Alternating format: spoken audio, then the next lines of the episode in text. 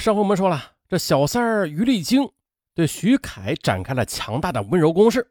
接着，在几番精心制造的出差偶遇之后的两人便走到了一起。再后来呢，李梅听说丈夫要离婚，寻死觅活啊，几次的找到于丽晶的单位和徐凯的公司里边去大吵大闹，这就更加的加重了徐凯离婚的决心了。就在付出了一笔昂贵的资产之后的二零零八年的秋天。他终于是离婚了，牛牛则归父亲照料。不久后的于丽晶和徐凯举行了盛大的婚礼。婚礼之后呢，他暗暗发誓要做一个好妻子、好继母。为了照料好牛牛，他还特地的请了保姆。然而呢，新婚的甜蜜刚刚开始，这烦恼就接踵而来了。徐凯的妻子李梅一直没有再婚嘛，于是他就经常的打电话来骚扰，对前夫是问寒问暖。啊，以前跟前夫生活多年了，也知道前夫的作息习惯。这不的，有时候深夜夫妻俩正在亲热呢，李梅的电话就骤然的打来了。不是说自己病了，就说心情不好。那因为徐凯一直对前妻抱有愧疚嘛，那就对他是持容忍态度，甚至大半夜去李梅那里帮他解决困难。这这让于丽晶恼怒不已。二零零九年三月二日的是牛牛的四岁生日。于丽晶精心准备了一桌丰盛的晚宴，她想给丈夫儿子一个惊喜。然而的那天一直到深夜十点，这父子俩才回来。原来的他们是一声不响的和李梅以及李梅的父母到太原最大的饭店庆生去了。哎，我去！得知真相的他那是眼泪掉下来。这牛牛的存在已经成了李梅和徐凯重叙旧情的借口了。更让他不能容忍的是啊，每次牛牛从李梅那里回来，总是对他抱有敌意。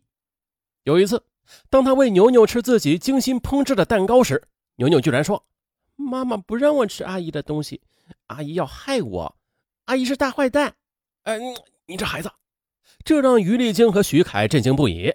徐凯也是急忙安慰他：“呃，哎呀，这是小孩子的话，你不必放在心上的，并且当场打电话斥责李梅。”于丽晶嘛，她虽然是故作轻松，但是她一夜未眠。第二天呢，她又小心翼翼地提出了让丈夫将孩子交还给她母亲抚养，而徐凯一口就回绝了。他安慰妻子呀：“这孩子啊会慢慢懂事的。”不久的，于丽晶怀孕了，在她安心养胎的时候，却发生了一个小小的意外。牛牛因为贪玩啊，在院子里摔了一跤，到医院里缝了三针。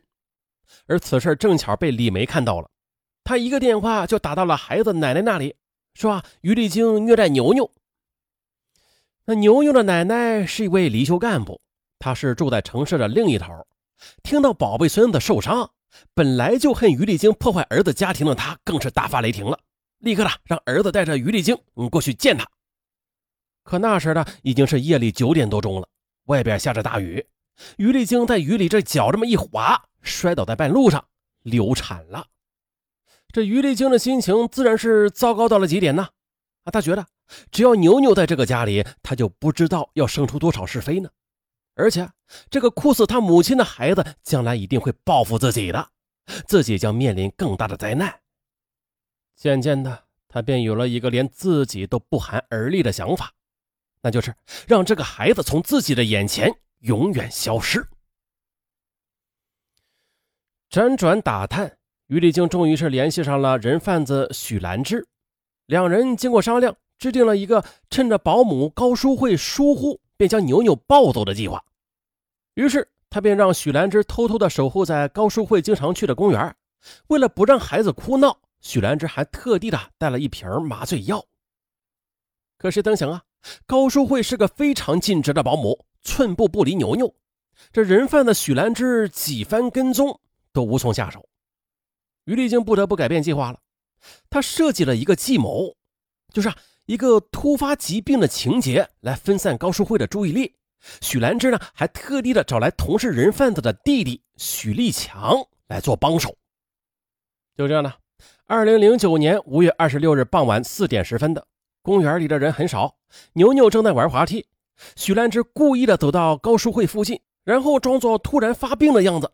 而就在高淑慧为许兰芝找药打电话的时候，早已经候在一旁的许立强则来到牛牛面前，迅速的将孩子给麻醉了，然后呢就抱走了。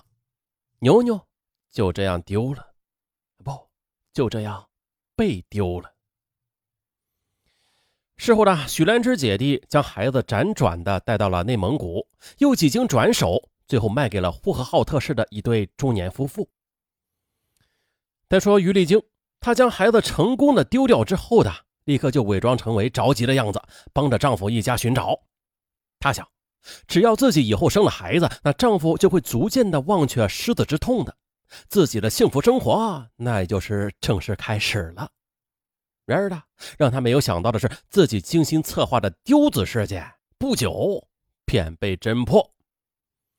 而跳楼的保姆，也就是高淑慧的父母，在得知真相之后的，忍不住的老泪纵横。夫妻俩连夜的写下了诉状，啊，状告于丽晶陷害女儿，要求追究于丽晶法律责任，并且提出民事赔偿一百万元。而徐凯呢，他也向法院提出了离婚诉状。于丽晶哦，他处心积虑的计划，不仅是断送了自己的家庭，还将无辜的保姆推向了死亡。而他呢，也将面临法律的严惩。这报应，最最典型的现世报。让一个设计妻子的继母受到法律的严惩，那是必然的啊；得到现世报也是必然的。人们常说啊，这可怜之人必有可恨之处。插入别人的婚姻，而后啊，又成功的转正的余丽晶。他到底是怎样一步一步的把自己变成悲剧人物的呢？